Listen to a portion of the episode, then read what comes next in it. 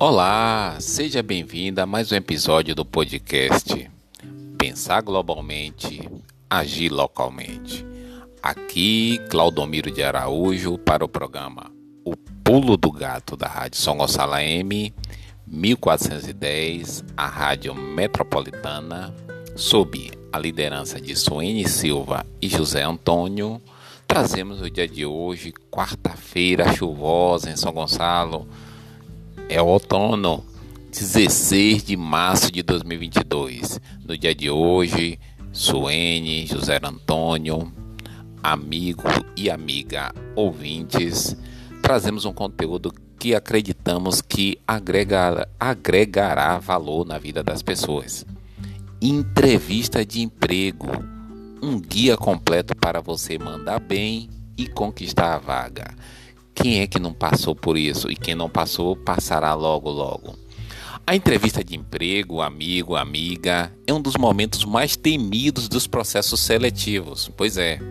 Não por acaso, o candidato fica frente a frente com o recrutador e tem pouco tempo para impressionar. É aquele pitch de elevador mesmo, né? O tempo é curto, você precisa ser claro, conciso, objetivo, ser gentil, enfim. Dá nó em pingo d'água, como se fala aqui no Nordeste, aqui na Bahia. Além disso, precisa controlar o nervosismo, se atentar à forma com que fala, a postura e responder as perguntas objetivamente. Acredite, já participei de muitos processos seletivos, uns fui, fui aprovado, outras não fui.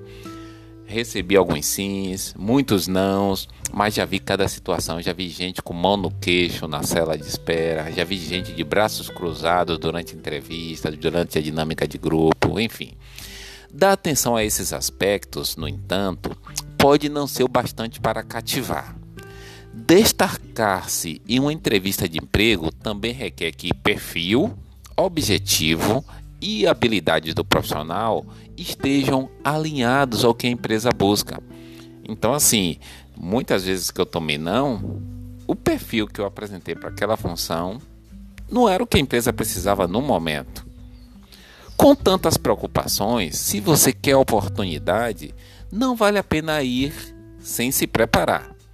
Siga esse guia completo da entrevista de emprego aqui do podcast Pensar Globalmente, Agir Localmente para não só dominar os pontos básicos, mas como mostrar seu valor e conquistar o entrevistador.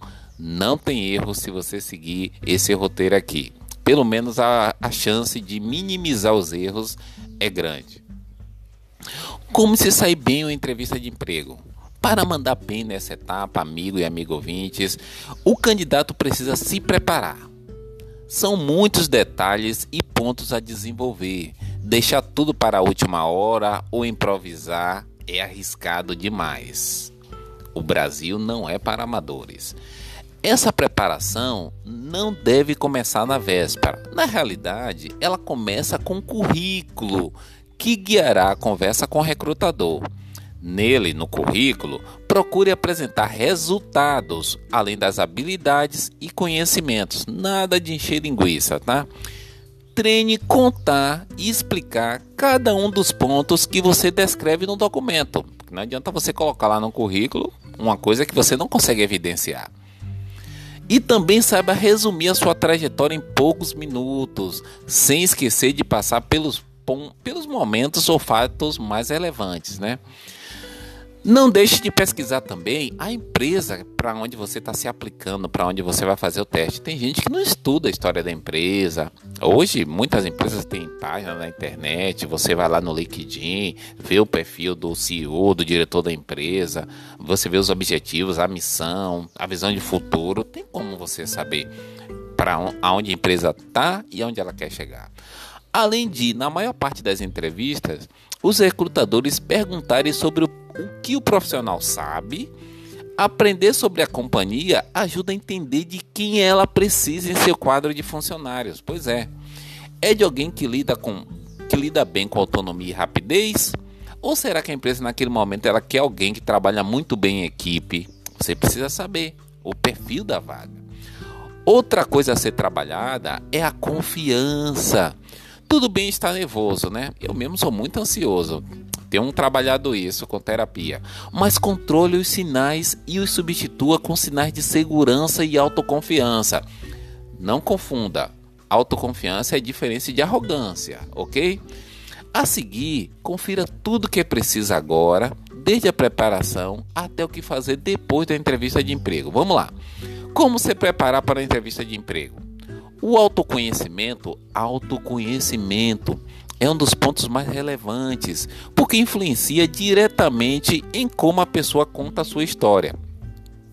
Segundo um dos coordenadores é, que eu sigo bastante da Fundação Estudar, que eu já participei de cursos lá em São Paulo, Leonardo Gomes, é importante ter clareza sobre a trajetória, experiências anteriores relevantes, ponto a desenvolver, todo mundo tem algo a desenvolver. Erros do passado, é importante também você reconhecer que você cometeu erros no passado, né? Limitações e ter um plano, pelo menos de curto prazo, para a sua carreira. Também é possível treinar para os testes online. Hoje a gente acha tudo na internet, né? Por exemplo, os de capacidade analítica, inteligência espacial, análise crítica de texto e até resolução de cases. Acredite, na internet tem tanto material que até testes de lógica, de inglês, desafios de cases, tudo isso você consegue se preparar. Não basta só se conhecer, né? Nós falamos do autoconhecimento. Você precisa também saber contar sua história né?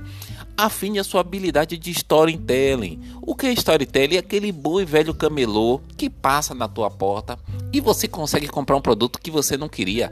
É o cara que sabe vender a sua história, né? Seja aquele vendedor de... Em Salvador vejo muito isso, né? A galera é, nos coletivos vendendo produto. Você nem quer comprar aquele produto, mas a história da pessoa, o storytelling é tão bonito que você compra.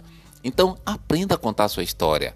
Se tem uma frase que com certeza será dita durante a entrevista de emprego é: vão perguntar para você. Me fale sobre você. Por isso, amigo e amiga, saiba narrar sua trajetória de forma curta.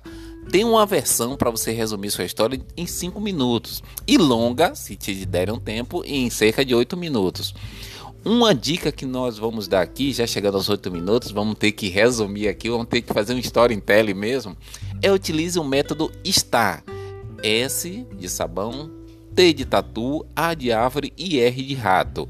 O que é o método STAR? É um jeito de você estruturar que ajuda na hora de narrar suas conquistas. STAR é um acrônimo, né? S de situação, T de tarefa, a de ações e R de resultados. Basicamente, é só seguir essa, essa ordem ao narrar seus feitos, né? Assim, garante que nenhum ponto importante ficará de fora. Você vai contar uma situação, você vai contar uma tarefa a, a ser desenvolvida, uma ação adotada e o resultado obtido. Não tem erro.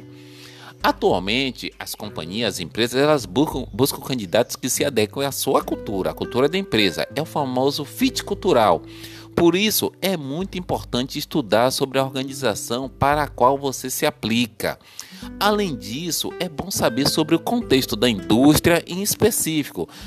É, estude alguns pontos. Vamos, por, vamos dar alguns exemplos aqui. Aqui nós temos o, o frigorífico da Gujão, temos o frigorífico da JBS, né? Temos a Tabarama, temos a Menem de Amerindo, temos a também a o, o, CD do Boticário. Você precisa saber um pouco sobre essas empresas. Alguns pontos. Macroeconomia. Você não precisa ser um expert, né? Você não precisa ser um perito, mas é bom saber como anda a situação política e econômica do Brasil. Isso eu não estou falando de partido político, a situação política e econômica. Qual, qual a situação mundial? Por exemplo, nós estamos tendo guerra na Europa, que tem impactando aqui no preço do pão e do, dos combustíveis. Você precisa dominar esses conteúdos.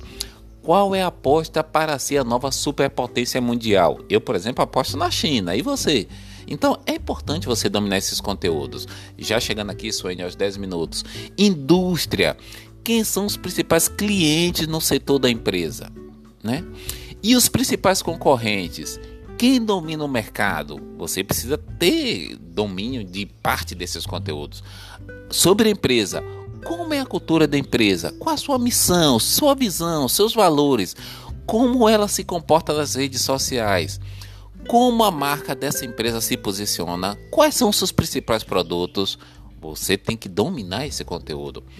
Para a área e para a função, o que a área para a qual você está se candidatando faz? Como se encaixa na empresa como um todo? Qual o perfil dos profissionais para, para aquela área função? Como você pode contribuir para essa área? Por fim, meu amigo, minha amiga, e, def e definitivamente não menos importante, estude as perguntas mais básicas, sem se esquecer de se preparar para as mais difíceis. Não dá para prever as questões mais originais que o recrutador fará, é verdade. Mas tendo pesquisado sobre a empresa, você pode tentar se preparar para responder os pontos que surjam. Por exemplo, se autonomia é um foco da organização, pense em como explicaria como você lida com esse valor durante o dia a dia e assim por diante, né? Eu tenho uma lista de perguntas mais difíceis aqui para você se inspirar, né? É... Mas o tempo nosso já está chegando ao fim, eu acho que vai ficar por um, um, um, segundo momento. Também fuja das, das saias justas, né? Como atraso, por exemplo. É, quando pergunta, o, o entrevistador, por exemplo, pergunta algo com que você não está confortável em responder, como sobre sua idade, avalie o contexto e responda com sinceridade, né? Então, assim, também se a empresa pedir um vídeo, tem muita empresa hoje pedindo para você gravar um vídeo, né, para entrevista. Então, você tem que estar atento aos aspectos técnicos, ao ambiente, à aparência, ao conteúdo. É, e outros mais outros comportamentos que a gente precisa ter, né? Também na entrevista, como cuidado visual, ser gentil, identifique o estilo do entrevistador, né? E tem muitas perguntas como é, como você se vê daqui a 10 anos? A empresa pode te perguntar isso. E aí? Aquela básica, né? Me fale sobre você. Quais são seus pontos fortes e fracos? Como você se vê daqui a 10 anos? E o recrutador ele pode te perguntar: "Por que devo te contratar?" E aí? E aí o recrutador pode ainda deixar mais difícil. Por que não devo te contratar? Acredite. Ele pode perguntar também como você soube dessa vaga, por que você deseja trabalhar nesta empresa, quais contribuições pode trazer para a empresa e muito mais. Eu tenho aqui, Suene, umas 30 perguntas que mais é, são feitas durante as entrevistas mas ficaremos para um próximo episódio. Até o nosso décimo episódio na próxima quarta-feira, 23 de março, encerrando a primeira temporada do nosso podcast Pensar Globalmente, Agir Localmente. Forte abraço a todos e até nosso próximo episódio.